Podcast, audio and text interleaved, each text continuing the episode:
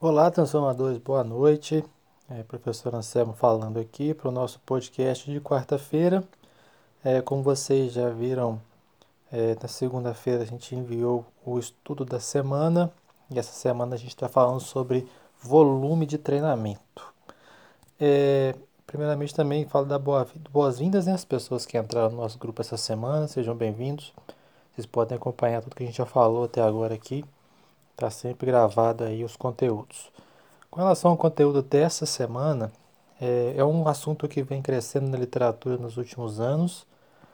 É, existem duas correntes, basicamente, quando a gente fala de exercício nessas duas variáveis. Tem gente que defende um treino com mais intensidade em um volume baixo, e tem pessoas que defendem um volume mais alto, mas não necessariamente com uma intensidade mais baixa.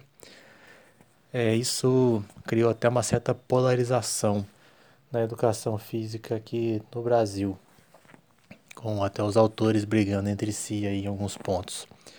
Mas o fato é que a literatura mais robusta, ela tem mostrado sim que o treinamento com maior volume, ele tem bons resultados, principalmente quando a gente fala de hipertrofia. Então essa semana eu vou me ater um pouco mais à hipertrofia a gente pode continuar falando de volume semana que vem para falar de força, por exemplo. E nesses nos estudos, tem algumas revisões sistemáticas, tem uma delas que foi essa que eu coloquei para vocês no estudo, que é a revisão do, do Schoenfeld, que é hoje considerado o maior é, estudioso da área do treinamento de força, né, que tem maior número de publicações com maior relevância, ela fez algumas associações, algumas relações interessantes. Então, primeiro, ela quis responder se é melhor fazer um número alto ou um número baixo de séries para hipertrofia e mostrou que fazer um número alto é, se mostrou mais eficiente. Ele até dá um número lá que é 4% melhor fazer mais séries.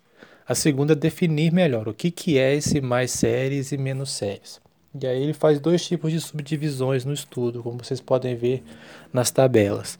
Primeiro, o número mais baixo com o número menor que 9 séries por semana por grupamento muscular. E o segundo, com o número maior que 9 séries por semana por grupamento muscular, mostrando que fazer mais de 9 séries gera uma hipertrofia maior.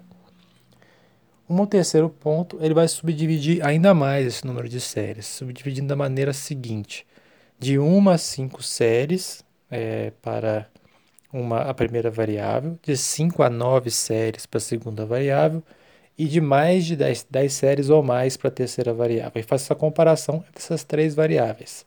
Qual que gera mais hipertrofia? 1 a 5, 5 a 9 ou 10 ou mais.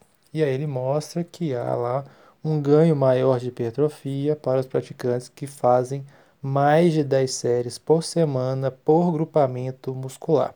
É a partir desse estudo que há uma extrapolação aí e a gente tem que levar em consideração o princípio da sobrecarga progressiva, dizendo que para os iniciantes a gente usa uma a cinco séries por grupamento muscular por semana, para os intermediários 5 a 9 séries por grupamento muscular por semana e os avançados mais de 10 séries por grupamento muscular por semana. É a partir desses achados do, do Schoenfeld que foi se postulado isso. Aí depois a próxima dúvida é saber é, o quanto que é esse mais de 10 séries, né? Então, falar que é mais de 10 séries é muito geral. Então, pode ser 10, pode ser 11, pode ser 20, pode ser 30, pode ser 40, pode ser 50. Quanto que é isso? Tem uma outra revisão mais recente, também escrita, é chefiada pelo Schoenfeld, mas também tem seus colaboradores, que mostrou que fazer entre 30 e 45 séries por semana gerou uma resposta hipertrófica melhor do que fazer é, 1 a 5, do que fazer 18 a 27 séries por semana. Então a gente tem ali algumas ideias que esse número de séries deveria variar para avançados por volta aí de 25, 30 séries por semana, podendo chegar em alguns casos a 45 séries por grupamento muscular por semana, o que é muita série, o que dá um tempo muito grande na academia e o que a gente pode pensar que nem para todo mundo serve, porque justamente a maioria das pessoas não tem esse tempo todo para poder ficar treinando, ainda mais nesse momento agora que as academias estão até com restrição de tempo Mas isso mesmo quando for treinar em casa, porque isso não precisa ser na academia, né? Pode estar treinando em casa também, você pode pensar nesses valores. E, mas é claro que a literatura precisa ser um pouco mais explícita com relação a isso, responder melhor a isso. O que, que é exatamente esse número alto e para onde que a gente vai para poder fazer prescrição de treinamento.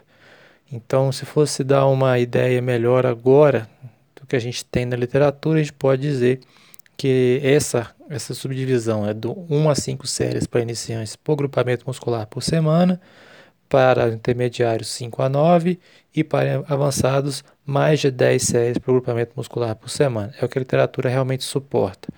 Os demais a gente ainda precisa saber melhor o que a literatura pode dizer para a gente. Na prática, a gente vê que é possível fazer 20, 25 séries por grupamento muscular por semana sem gastar tanto tempo.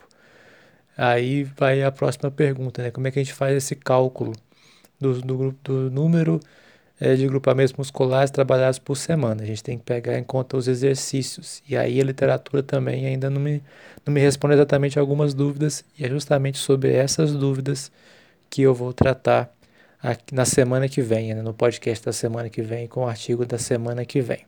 Por exemplo, quando eu faço supino, eu conto só o peitoral ou eu conto peitoral, tríceps e deltoide anterior.